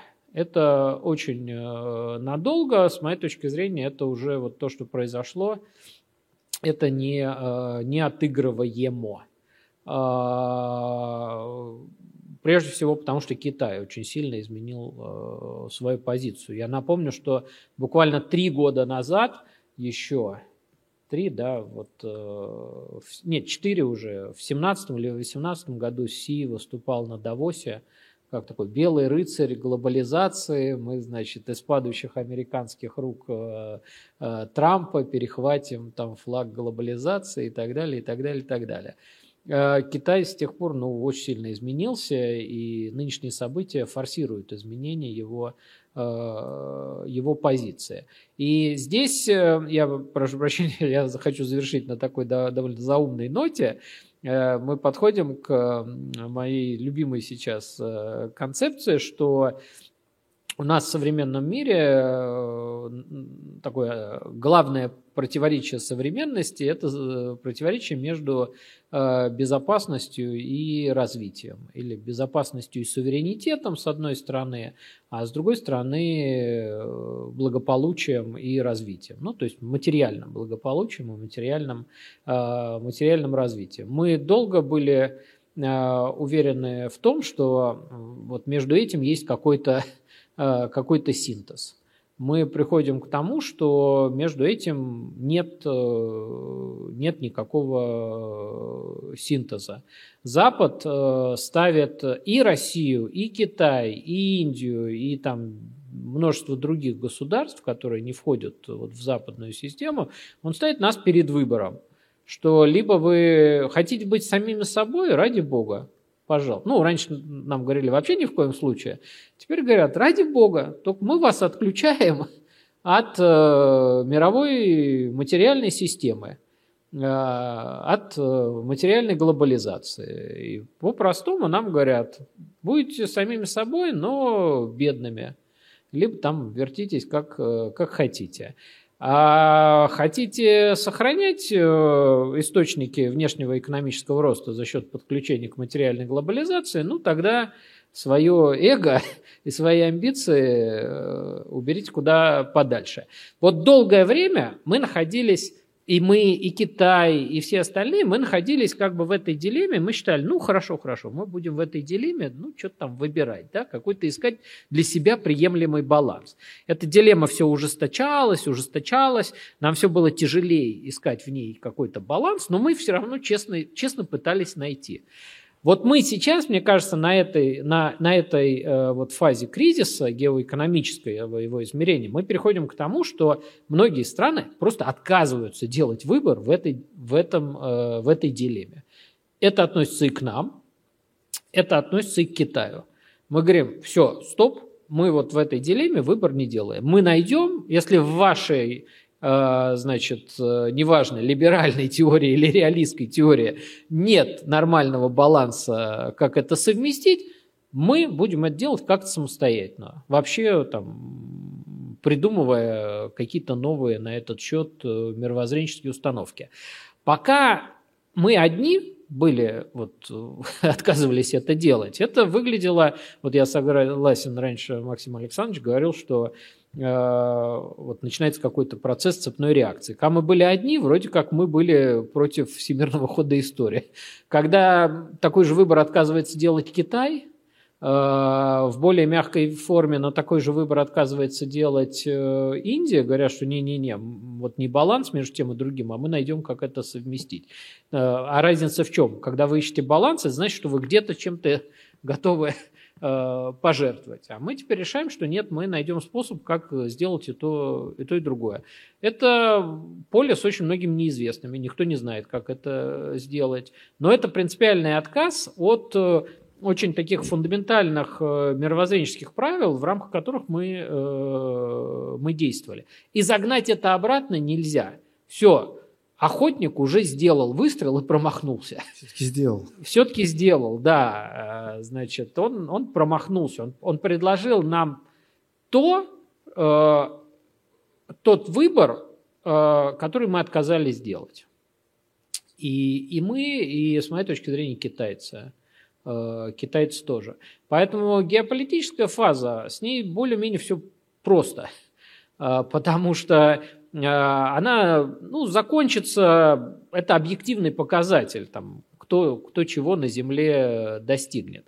А вот э, изменение моделей э, экономического роста, жизни, позиционирования себя в мире, с, э, приведение собственных представлений о безопасности и суверенитета в Э, в соответствие с какими-то собственными представлениями о э, материальном благополучии и развитии, э, ну вот Здесь придется и нам, и китайцам изобретать что-то чего новое. А, а можно Но, кстати, европейцам то, тоже, потому что, вы правильно говорите, экономические трудности, с которыми они сталкиваются, они не останутся без последствий для политической сферы Догонку, тоже. Буквально одно предложение да. скажу, что мне кажется, что исход и геополитического, ну, может быть, чуть меньше геополитического, но геоэкономического точно – сегодня в большей мере как раз-таки зависит от вот этих средних и незападных держав. Потому что, в принципе, что будут делать западники, мы примерно понимаем. И какие весы над свою чашу весов они будут ложить, мы тоже примерно понимаем. А от позиции того же там Китая, Индии, Саудовской Аравии, Турции во многом зависит э, в следующий как бы, этап формирования экономики и геополитики, за них же, собственно, борьба во многом-то и идет. И это в какой-то степени тоже маркер наступающего полицентричного мира. Мои ожидания полностью оправдались в отношении этой дискуссии. Почти два часа, и я, конечно, получил огромное интеллектуальное удовольствие и немножко саспенса в отношении возможных сценариев развития ситуации. В силу того, что мы работаем почти два часа, мне кажется, мы почти исчерпали всю повестку дня с точки зрения вопросов и ответов. Если у аудитории будут какие-то вопросы, предлагаю сейчас в куларах э, отловить э, наших спикеров и эти вопросы им задать. Но пока от вашего лица я хотел бы поблагодарить участников этой сессии и э, всех вас пригласить на следующую сессию, которая состоится в среду. С лекцией будет выступать Евгений Николаевич Минченко, рассказывая об информационном срезе э, украинского кризиса. Максим Александрович, Иван Алексеевич, спасибо вам большое за замечательную дискуссию.